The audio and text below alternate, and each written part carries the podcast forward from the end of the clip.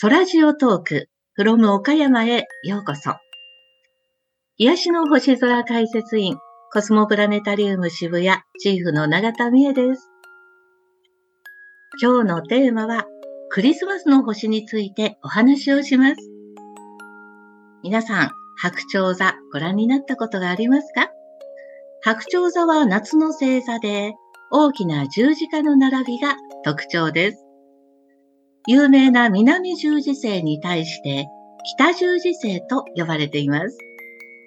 この美しい十字架を持つ白鳥座。目印は一等星のデネブという星で、星座の中では白鳥の尻尾のあたりに輝いている星です。白鳥座は夏の間天高くに見えるんですけれども、今の時期は白鳥が翼を休めるために西の地平線に舞い降りるように見えています。ちょうどクリスマスの夜に西の地平線の上に大きな十字架が見えるということで、綺麗な北十字星をクリスマスの時期はクリスマスの星というふうに呼んでいるんです。クリスマスの晩、もし皆さんお天気が良ければ西の地平線の上に立つ大きなクリスマスの星、十字架を探してみてください。ところでクリスマスといえば、クリスマスツリーの上に飾られている星、皆さんご覧になったことがあるのではないでしょうか。あのクリスマスツリーの上に乗っている星をベツレヘムの星というふうに呼んでいます。ベツレヘムの星は聖書の中ではイエス・キリストの誕生を東方にいた3人の博士に知らせたという星で有名なんです。その星が一体何なのか、昔から多くの天文学者が調べてきました。いきなり夜空の中に輝いて見えるので、超新星と呼ばれる星の爆発現象ではないか、とか、明るい金星や土星や木星などが重なって見える惑星の会合ではないか。とか、夜空の中に現れる大きな尾ひで飛んでいく水星、ほうき星ではないか。いろいろな説があったんです。でも残念ながら、未だに正体は分かっていません。でも、この冬の時期、星空もとっても綺麗ですし、ぜひ皆さん、夜空を見上げてみてください。空を見上げる、上を見上げるって心にすごくいいんだそうです。脳科学の先生に伺ったんですが、人間は上を見上げていると、未来のこととか、成功したこととか、ポジティブなことを考えがちなんだそうです。逆に、下を向いていると失敗したこととか過去のこと、ネガティブなことを考えがちなんだそうです。ですから、上を見上げる。夜空を見上げて星を見る。これはすごく心にいいんですね。冬の時期は明るい一等星もとっても多くて、きらめく星が美しいです。ぜひ皆さん、夜空を見上げてみてください。さて、私は渋谷の駅から徒歩5分ぐらいのところにありますコスモプラネタリウム渋谷というところで毎日解説をしています。コスモプラネタリウム渋谷では季節に合わせた番組ですとかいろいろなイベントをお送りしています。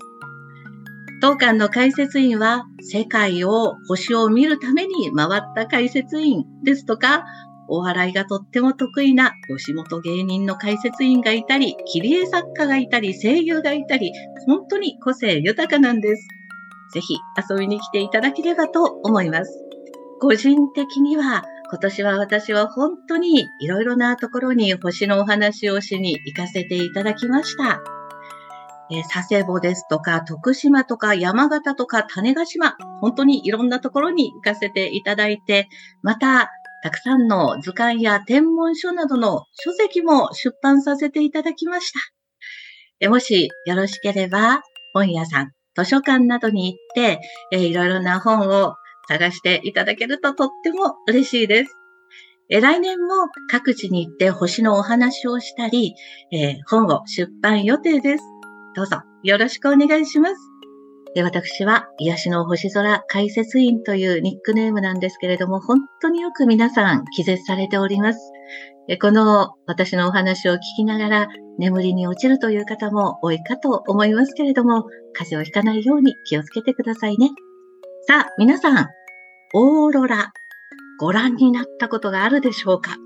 と言いましても、見たという方は本当に少ないかと思うんです。でも、一生の間に一度はオーロラ見ていただきたいなというふうに思います。えまず、オーロラはよく見える場所というのがあります。例えば、カナダのイエローナイフ、ノルウェーですとか、フィンランド、アラスカ。え、なんでそんな見える場所というのがあるのかというと、これはオーロラのメカニズムに関係があるんです。オーロラの元になっているものというのは、太陽からやってくる電気の粒、過電粒子。太陽は表面が爆発現象を起こりますと、多くの過電粒子が太陽風に乗って地球の方に飛んできます。地球は大きな磁石のようになっておりまして、磁力線というのがありますね。この大きな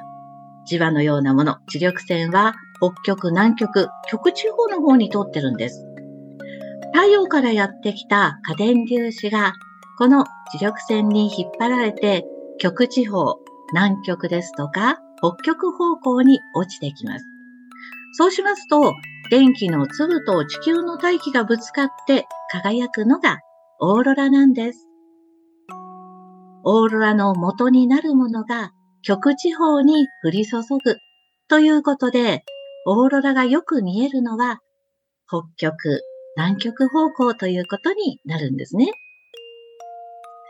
宇宙から見たオーロラというのは、まるで地球に綺麗な冠がかかってるような、丸く見えているんです。これをオーロラオーバルと呼んでいます。このオーロラオーバルの下のあたりの地域がよく見える場所ということで、先ほどご案内したいくつかの場所がオーロラを見るメッカとなっています。私は以前、アラスカのフェアバンクスというところにオーロラを見に行きました。エオーロラがよく見えるのはやっぱり夜ですので、極地方というと、どうしても夜になる時期というのが限られているんですね。えあんまり北極南極方向に行きますと、一晩中昼の時期、白夜と呼ばれる時期がありますので、それを考えるとオーロラがよく見える時期というのは、まあ、大体9月の下旬ぐらいから2月頃。特に2月頃は夜の時間が長いので、多くの旅行会社がオーロラのツアーと言いますと、2月頃寒い時期を取られるかと思うんです。でも私が行った時は、実は私寒いのがとっても苦手なので、9月の終わり頃、まだ雪が降る前に行きました。その時に行ったアラスカのフェアバンクス、実は暗くなるまでかなり時間がありましたので、真夜中近くになってようやくこう、オーロラがこう見えてくる感じだったんですね。でも、最初に見たオーロラ、今でも忘れられません。私のイメージするオーロラというのは、夜空の中をゆっくりゆっくりカーテンがゆらゆらと動くかのような、えそんなオーロラかなっていうふうにイメージしていました。ところが、一番最初に出たオーロラというのは、夜空の中をすごい勢いで駆け巡るような、すごい速いスピードのオーロラだったんです。もうあまりの美しさと自分のイメージしたものと違っていた、そのオーロラ。驚きましたし、感動のあまり本当に涙が出てきました。えそんなオーロラ、いろいろな形があるということで、古代からオーロラはいろいろな名前で呼ばれてきたようなんです。まあ、そもそもオーロラという名前をつけたのは、あのガリレオ・ガリレイではなかったのかっていう説があります。えー、ガリレオ・ガリレイっていうと、まあ、自作の望遠鏡を作ったり、まあ、それでも地球は回ってるというようなことで、まあ、有名な天文学者さんですけれども、ガリレオ・ガリレイは、このオーロラという名前を付けたのは、えー、オーロラ、これ、昔はですね、まだメカニズムがよくわかっていなくて、オーロラというのは夜空の中を少しずつこう太陽の光が出てくる、そんな光のようなものじゃないかなと思われていたこともあったそうです。そこでガリレオ・ガリレイは、ローマ神話に登場する暁の女神、アウロラからオーロラという名前を付けたと言われているんです。現地では実はノーザンライツというふうに呼ぶことが多いようです。古代中国では天をかける竜のようだというふうに言っていたり、アリストテレスという哲学者は天の裂け目から吹き出す炎のようだというふうに言っていたり、え日本書紀にも赤い木と書いて石器。ま、日本ではちょっと赤く見えるようなオーロラが見えたんですね。えー、ですので、石器というふうに呼んでいたり、オーロラに対して昔の人はいろいろな呼び名をつけたようです。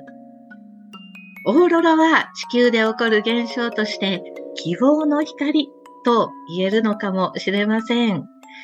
まあ、今は本当に世界でいろいろなことが起こって不安定な時代ではありますけれども、多くの人たちが空を見上げる。ということで、